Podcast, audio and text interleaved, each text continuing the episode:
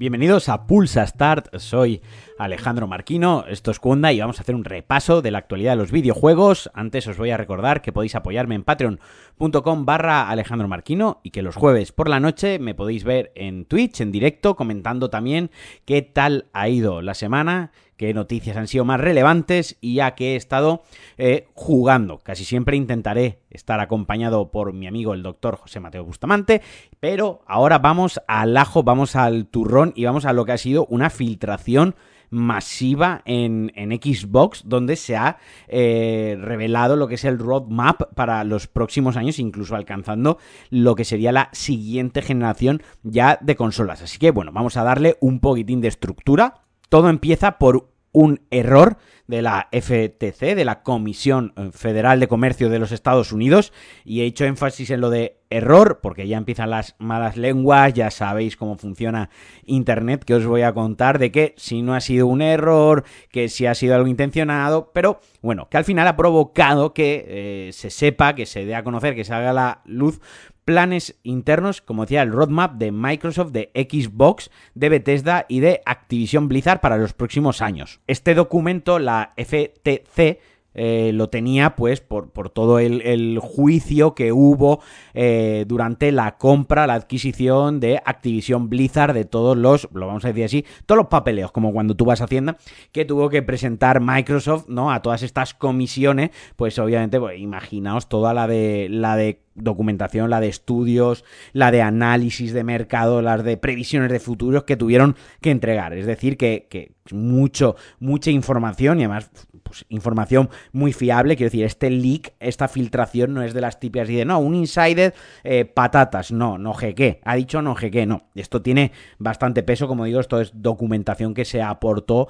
a la Comisión Federal de Comercio y que se les ha escapado. Para empezar, eh, Microsoft, la compañía de Redmond, plantea, planea lanzar una revisión, no, no parece un modelo Pro, parece más bien una revisión de las series X sin sin lector de discos y con un diseño cilíndrico que recuerda a la urna donde están las cenizas de tu abuela encima de la chimenea en casa de tus padres. A mí, si ese es el diseño final, me parece un poquitín feo y que además vendrá acompañado con un nuevo mando parecido eh, al, al, DualSense en cuanto en tanto a eh, funcionalidades, eh, pues que si gatillos adaptativos, que si sensor, bueno, en fin, no se sabe exactamente cuáles son las características de este nuevo mando, pero se sabe que serán similares a las del DualSense. En cuanto a la consola, pues tendrá tecnología Bluetooth 5.2, un puerto central USB-C, una mejor eficiencia en cuanto en tanto al consumo de energía y además, en principio, se mantendrá un precio de unos 500 dólares, 499 eh, dólares y el lanzamiento estaría planeado concretamente para octubre de 2024. También, y muy interesante, la nueva generación de Xbox empezará, o ellos la tienen planteada, para empezar en 2028 sin, entrar en especificaciones técnicas, porque el documento no lo nombra, no lo menciona, eh, sí que se hace un hincapié muy fuerte en que hará uso de la inteligencia artificial. Al parecer Microsoft, Xbox, ya está trabajando en cómo, bueno, pues lo que hemos vivido en el último año, año y medio, dos años,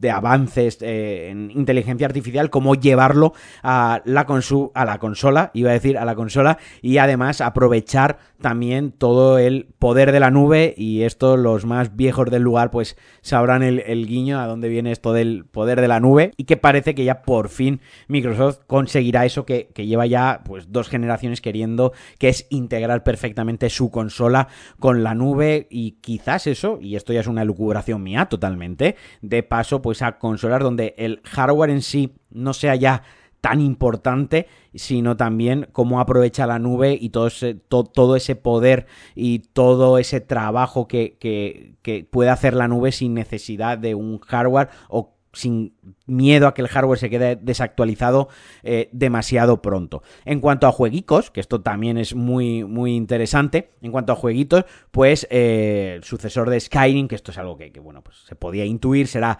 exclusivo de Xbox y PC. También tienen preparado un remaster, eh, o sí, un remaster, un remake, un remake remaster de, de, Fallout 3. Lo que pone en el documento es eh, remaster, una nueva licencia, una secuela de Ghostwire Tokyo. Y esto sí me pone muy contento. Dishonored 3, parece ser que ya estarían trabajando en ello. También DLCs de Starfield, eh, un juego de Indiana Jones. Bueno, parece ser que viene bastante, bastante cargado de, contenido y que al final sí que van a tener lanzamientos en el, antes de lo que esperamos, porque ya digo, esto es para 2024, lo que se ha filtrado en cuanto a, juegos, en cuanto a, a, títulos. Y bueno, nada mal en el sentido de que, joder, no siempre tenemos unas filtraciones,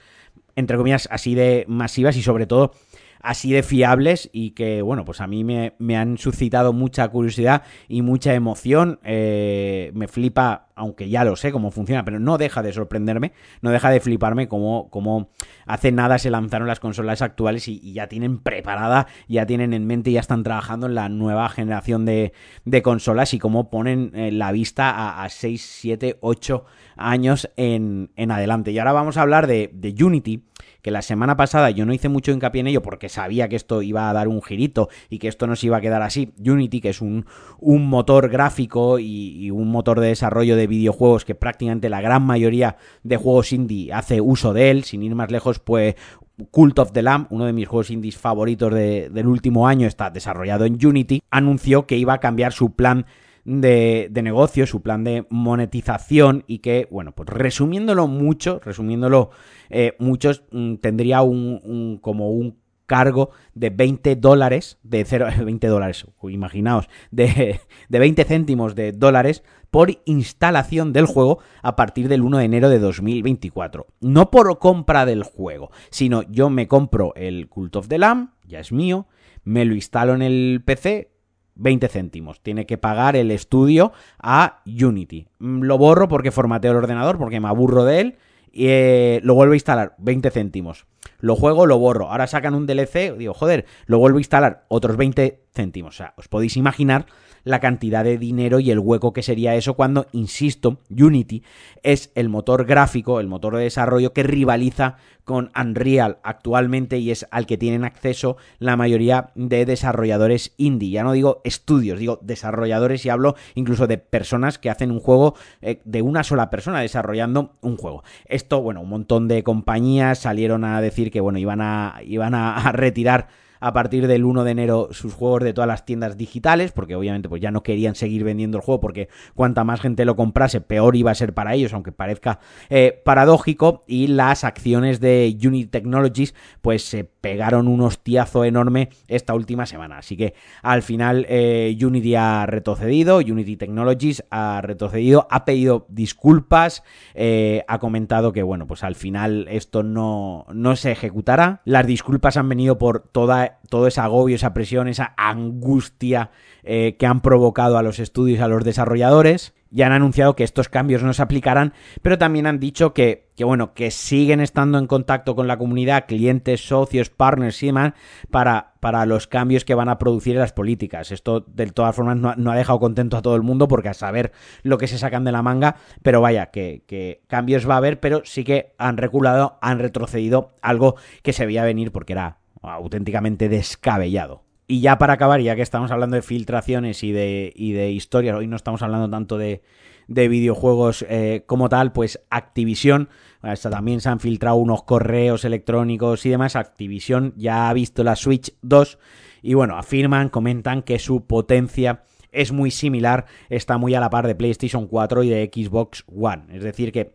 bueno, pues al igual que cuando la Switch se lanzó estaba una generación por detrás de sus competidores directos, pues esta Switch 2 de momento bautizada así, pues lo mismo, estará una generación por detrás en lo tecnológico, digamos, en el hardware, están una, generación por detrás de estando, pues eso, más cerca de PlayStation 4, un poquitín por encima de PlayStation 4 y de Xbox One, pero sin alcanzar a Xbox Series X y a PlayStation 5. Como digo, esto se extrae de un correo de Activision, no es algo fiable al 100%, no se han, no confinado las especificaciones técnicas de la consola. Y bueno, para ir acabando, eh, he empezado a jugar el live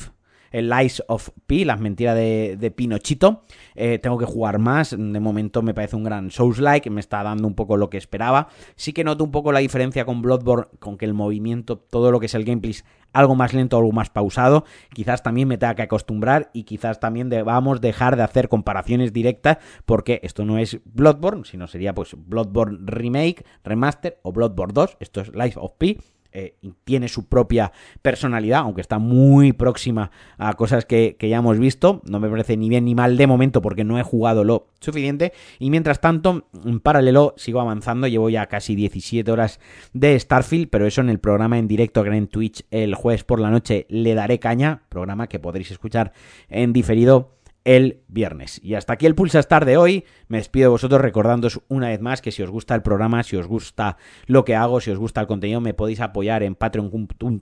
en patreon.com barra